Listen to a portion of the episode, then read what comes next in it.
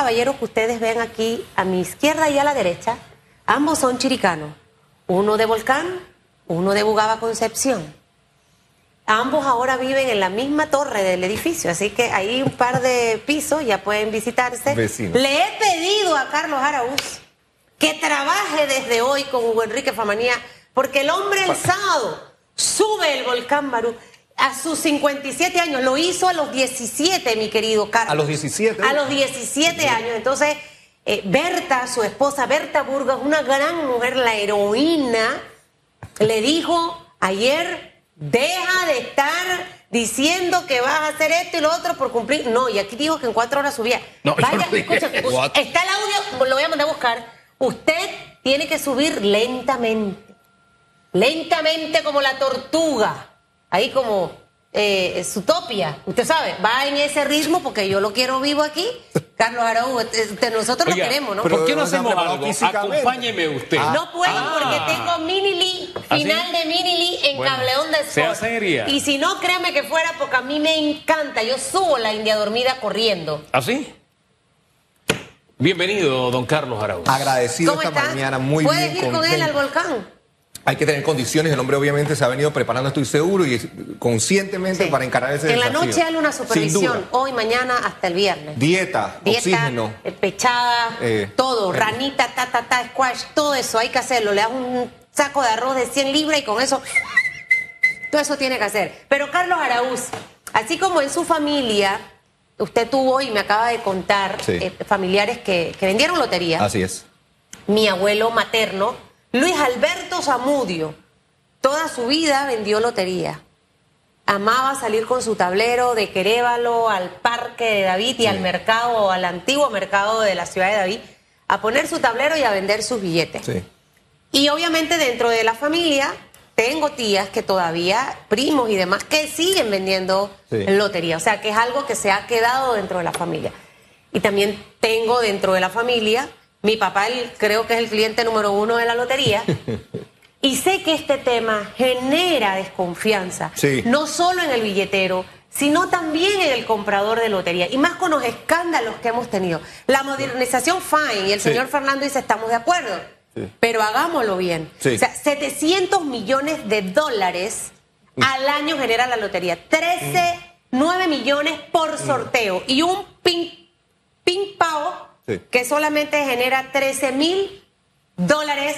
Y tú vas a renegociar una adenda por 10 años. Usted que es hombre de números, Sí, sí, explíqueme no- esto no para entender. Hace, no hace ningún sentido los números, Susan, y aquí hay yo creo que muchos componentes en una ecuación compleja desde la perspectiva social, la financiera y, por qué no decirlo, también la económica y sostenibilidad de un modelo de negocios que tiene que ser evaluado.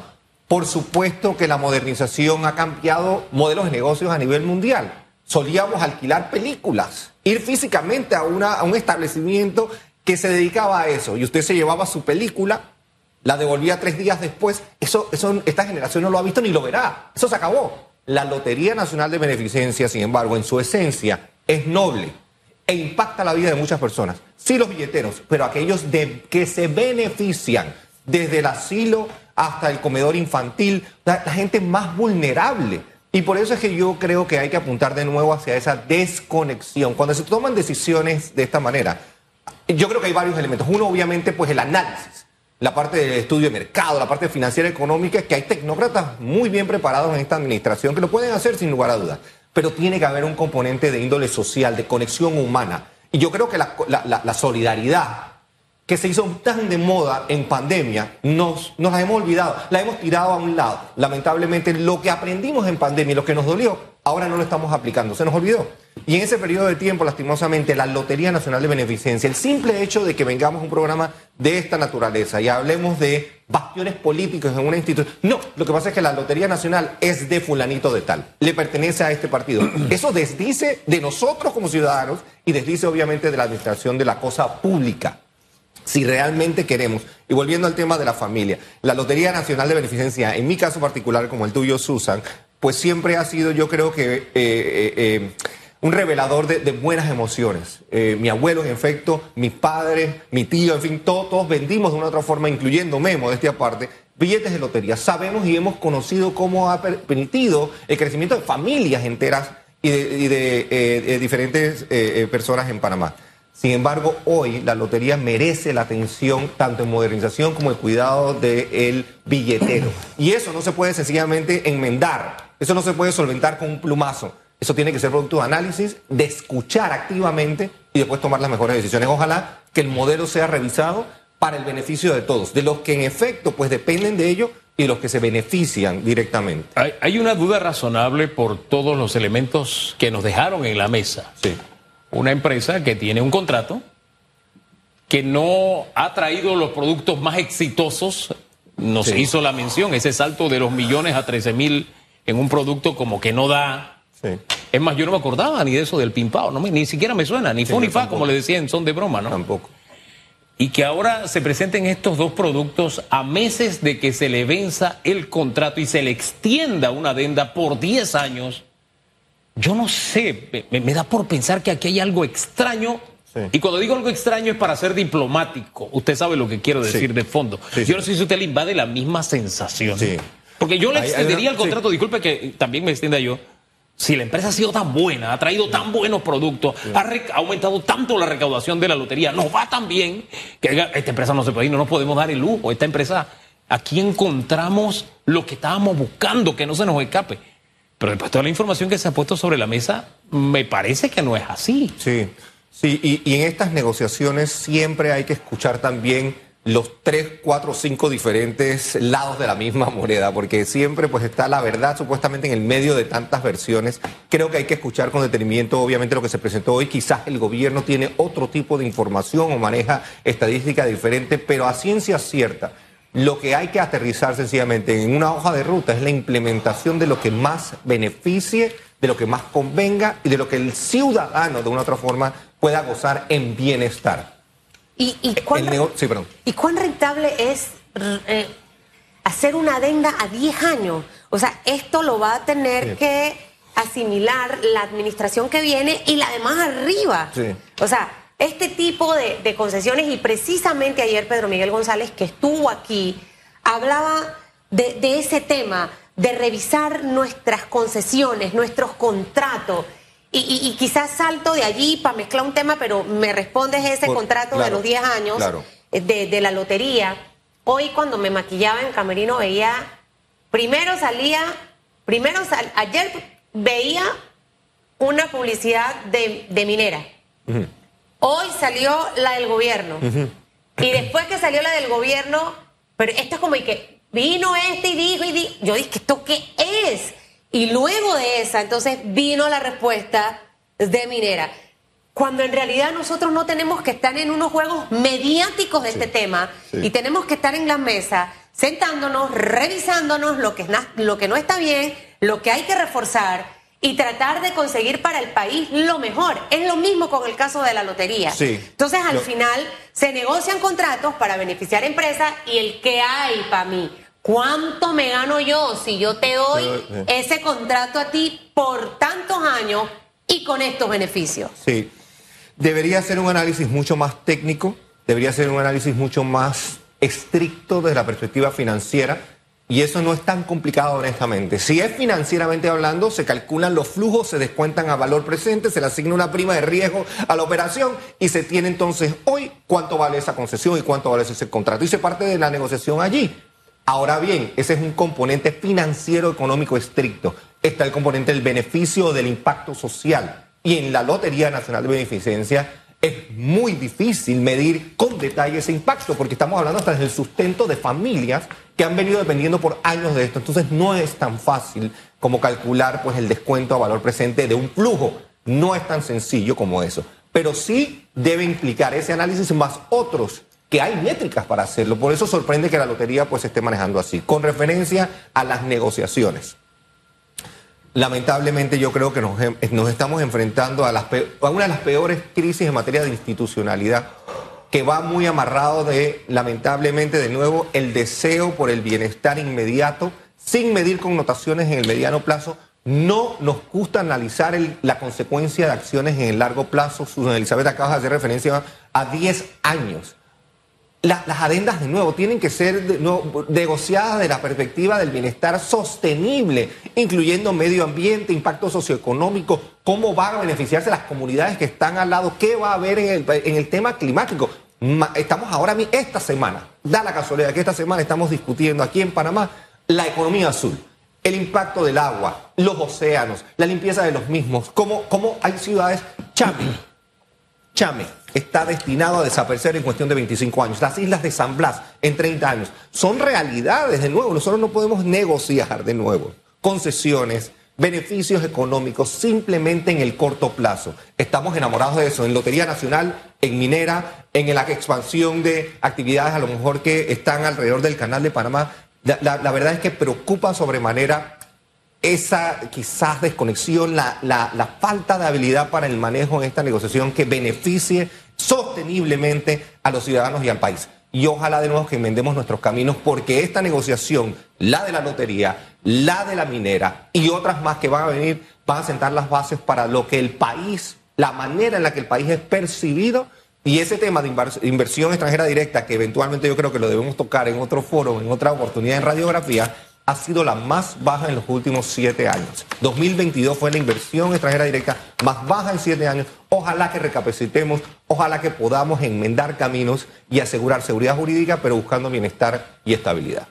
Bienestar y seguridad. Hablaba la embajadora de los Estados Unidos de abrir la posibilidad de que empresas de otros lugares vinieran a invertir en Panamá y lo está diciendo nuestro principal socio comercial y que desde hace años no participa en las grandes licitaciones por lo que ya todos sabemos, ¿no? Sí. el alto nivel de corrupción por el que hay para mí, que es lo que impera en Panamá y que le va a causar un dolor de cabeza a una empresa estadounidense si participa eh, en alguna licitación en el país y se hace de ella. Enseguida se le va a poner la lupa por lo que tristemente está pasando en nuestro país ya estamos comenzando a pagar. Sí. Y muy cara la corrupción, ¿no le parece? Las alianzas público-privadas que se han comprobado una y otra vez de ser modelos que sosteniblemente pueden ejecutar, librando del flagelo de la corrupción, supuestamente, a la ejecución de las mismas, están sufriendo todo tipo de cambios, de modificaciones y demás en la ejecución. A la fecha tenemos una, una alianza público-privada que está validada, que debe empezar a ejecutar la expansión y ojalá la, modernización de los caminos hacia la, parte este del país, el área pues, de Chepo, Tanara y demás. Esa es la primera y por ahora la única. Lamentablemente, de nuevo, no nos ha sido fácil el aprendizaje y está bien porque la curva de aprendizaje cuesta, pero por otro lado está el costo de oportunidad. El dejar de hacer obras por efectos de corrupción es algo realmente doloroso, desgarrador porque el beneficio en la cotidianidad está en la gente. Y eso es lo que yo no sé por qué nos está costando tanto entender. La corrupción va mucho más allá del político, del partido, de quién gana o quién pierde una elección. Es la sostenibilidad de la vida misma, desde el bienestar de la cotidianidad. Y no nos está siendo fácil entender eso. Ojalá de nuevo que la clase política, que ha sido, yo sé, satanizada y una y otra vez, pero sí tiene el espacio quizás de aquí a mayo del 2024 de entender la importancia de la planificación, de los compromisos que trasciendan simples acuerdos éticos. No, nos burlamos de la ética, nos burlamos en este país lamentablemente y del dolor, y que financieramente hablando cuesta. Entonces, como bien decía Hugo Enrique Famanía, económicamente hablando, financieramente hablando, nos está costando.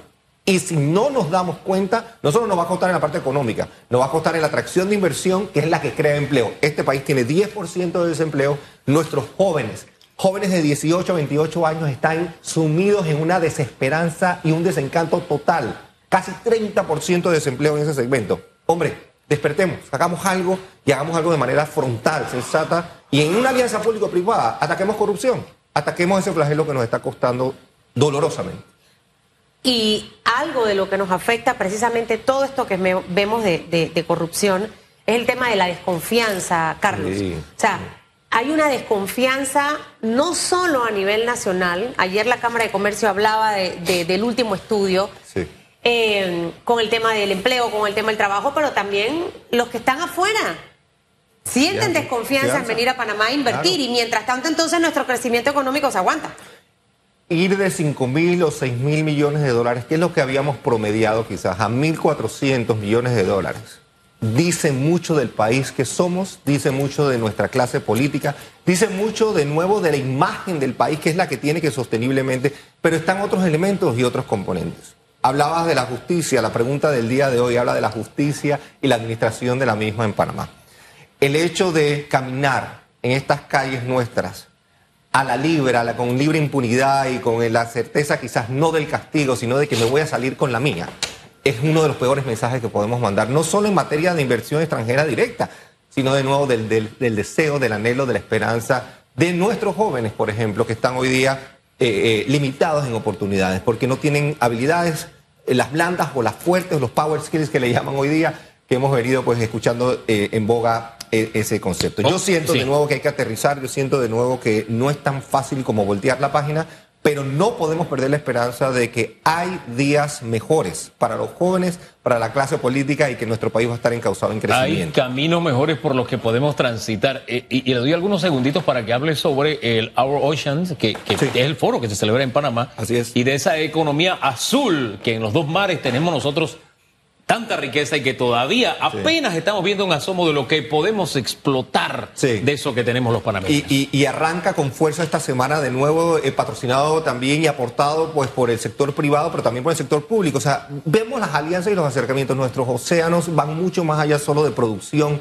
en materia pues de, de lo que es comible, comestible, va mucho más allá de turismo también en materia de, cuidar pues, nuestras playas y de ser pues, un atractivo de esa naturaleza. Estamos hablando de contribuir a la sostenibilidad tanto de nuestra vida como tal como la del planeta. Y un punto, pues ya para terminar. Asimismo, como en materia de mina ha habido un enamoramiento en los últimos 25 años, en materia de océanos, en materia de energía limpia, en materia de energía verde, de economía naranja, economía azul, economía verde, que son conceptos que se vienen desarrollando.